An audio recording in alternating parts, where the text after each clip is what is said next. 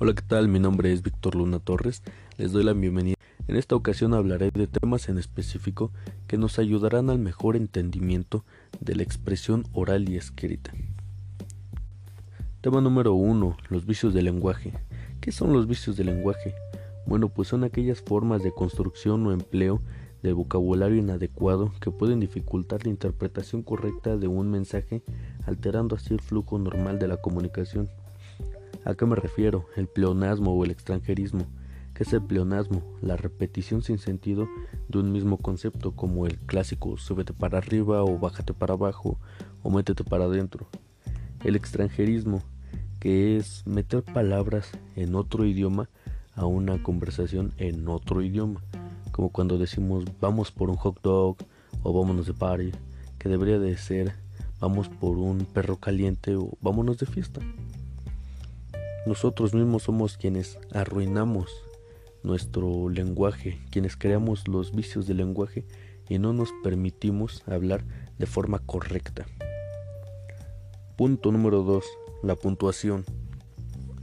Sirve para expresar de manera correcta la fluidez de discurso, marcando las pautas de entonación y las de sentido que se establecen a nivel sintáctico.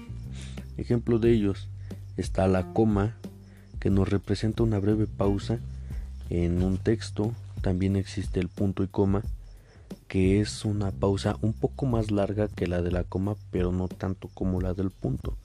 Y hablando del punto, este nos indica el fin de un texto y nos ayuda a darle más sentido a la organización del texto y a entender mejor el mismo.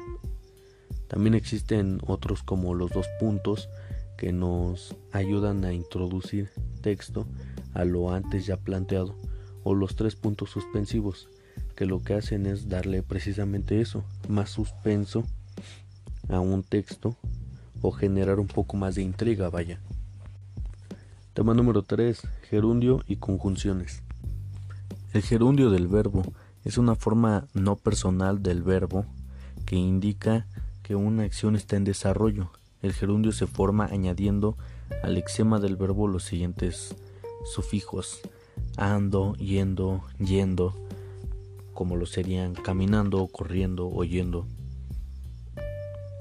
El gerundio y los sufijos ar, er, ir se usan para describir acciones en desarrollo que se repiten con frecuencia.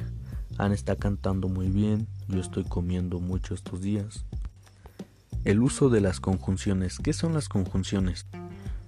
Son una clase de palabra que funciona como enlaces o nexos entre palabras, oraciones o sintagmas. Pueden ser coordinantes si unen dos elementos de igual valor o subordinantes si establecen una relación de dependencia o jerarquía entre ellos ni yo he terminado de entender qué son realmente. Solamente sé que tienen subtipos de conjunciones coordinantes como lo son conjunciones copulativas, conjunciones adversativas, conjunciones disyuntivas y distributivas. No voy a dar el ejemplo de todas estas porque son muchas y tengo muy poco tiempo para esto. También existen los subtipos de conjunciones subordinantes. Aquí sí son más. Conjunciones casuales, conjunciones comparativas, conjunciones completativas, conjunciones concesivas, conjunciones consecutivas, conjunciones condicionales, conjunciones finales, conjunciones hilativas y conjunciones temporales. Cuarto y último tema, el participio. ¿Qué es el participio? Es una forma no personal del verbo, es decir, no se conjuga en tiempos verbales, los participios adquieren la función de un adjetivo calificativo en una oración. También se lo utiliza para formar los tiempos compuestos. Existen dos tipos de participios, los regulares ado, ada, ido, ida y los irregulares que terminan en to, ta, cho, cha. Algunos ejemplos serían abierta, dicho, partida, absuelta, difundido, partido, amado, diluido, predicho, atada. ¿De qué nos sirve esto para poder hablar mejor, entender mejor a las personas, escribir mejor, para no volver a caer en este tipo de vicios de lenguajes? Son muchos los temas que hay que ver, pero creo que con esto fue una buena introducción a estos temas. Sin más por el momento, soy Víctor Luna Torres, gracias por escuchar.